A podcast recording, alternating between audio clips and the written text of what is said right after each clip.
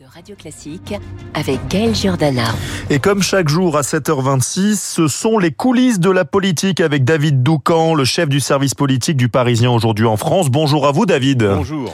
L'attaque du Hamas le 7 octobre dernier a causé la mort de 30 Français et le bilan est toujours provisoire. Selon les informations de votre journal Le Parisien, Emmanuel Macron a prévu d'organiser en temps voulu un hommage pour ces victimes françaises. Oui, en temps voulu, puisque malheureusement ce bilan euh, de 30 morts pourrait augmenter. Nous euh, déplorons non plus 7, mais 9 de nos compatriotes otages ou portés disparus. Ce n'est donc que lorsque nous connaîtrons avec précision le nombre des victimes françaises que l'on pourra organiser un hommage. Mais la décision est prise. Le président a demandé à sa garde rapprochée à l'Élysée, mais aussi à plusieurs de ses ministres, de commencer à réfléchir à la forme que pourrait prendre cette cérémonie. Depuis le 7 octobre dernier, le président l'a plusieurs fois répété auprès de ses interlocuteurs. L'attentat du Hamas inédit en Israël depuis sa création, tant par son ampleur que par le niveau de cruauté de ses auteurs, est aussi le plus meurtrier pour la France depuis le massacre perpétré euh, sur euh, la promenade des Anglais le 14 juillet 2016 à Nice.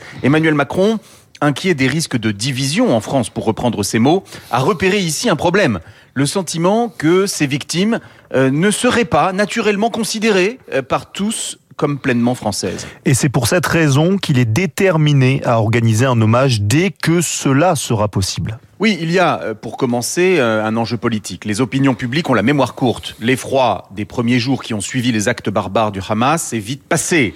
Euh, c'est la société du zapping permanent. Un tweet chasse l'autre. Chacun se replie euh, sur la bulle de ses réseaux sociaux. Dans ce contexte, euh, toute initiative euh, pour essayer de se souvenir ensemble de l'essentiel est la bienvenue. Ensuite, il y a un enjeu de principe. Chacun a en tête la phrase de Raymond Barre en 1980, après l'attentat de la rue Copernic. Alors Premier ministre, il avait parlé d'un attentat odieux qui voulait frapper des Israélites qui se rendaient à la synagogue et qui a frappé des Français innocents qui traversaient la rue. Fin de citation. Distinction terrible entre les juifs et les non-juifs, euh, la mort des seconds forcément plus grave que celle des premiers. Cette réflexion, euh, maintes fois commentée et condamnée depuis 40 ans, résonne pourtant encore aujourd'hui, comme lorsque certains frémissent à l'idée d'un attentat en France dans une école en ajoutant que ce serait une première, comme si les crimes atroces de Mohamed Merah dans l'école Ozar Torah à Toulouse en 2012 ne comptaient pas vraiment. Voilà pourquoi l'organisation de cet hommage aux victimes du 7 octobre est indispensable. Merci beaucoup pour cette analyse, David Doucan. On se retrouve euh, demain à 7h26. Tout de suite, la météo.